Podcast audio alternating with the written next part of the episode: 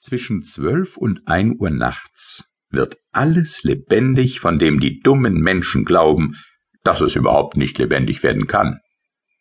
Aber alle die vielen Dinge, die sonst immer so steif und still daliegen, als könnten sie kaum guten Tag sagen, die werden dann lebendig.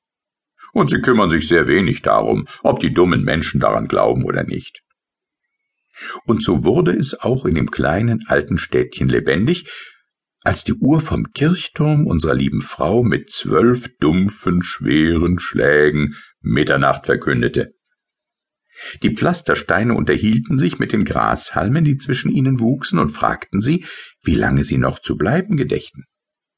Und die Giebel und Erker der Häuser in den engen, winkligen Gassen nickten einander zu.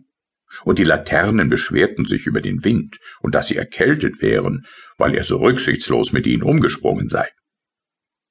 Auch im alten Weinkeller des kleinen alten Städtchens wurde es lebendig. Die vielen, vielen Fässer, die dort nebeneinander standen, große und kleine, die gähnten und reckten und streckten sich, und wenn mal eins das andere dabei anstieß, dann sagte es, oh, oh bitte, entschuldigen Sie tausendmal. Denn die Fässer sind sehr höflich und wissen sich zu benehmen. Dann stellten sie sich alle aufrecht hin auf ihre dicken kleinen Beinchen, die Fässer haben nämlich kleine Beinchen, wenn die dummen Menschen das auch nicht wissen, und sie verneigten sich alle voreinander und nickten und grüßten nach allen Seiten. Und wie sie sich so begrüßten und wie geht es? fragten, haben Sie wohl geruht? Da kroch ein kleines komisches Männchen aus einer Mauerspalte und rieb sich verschlafen die Äuglein.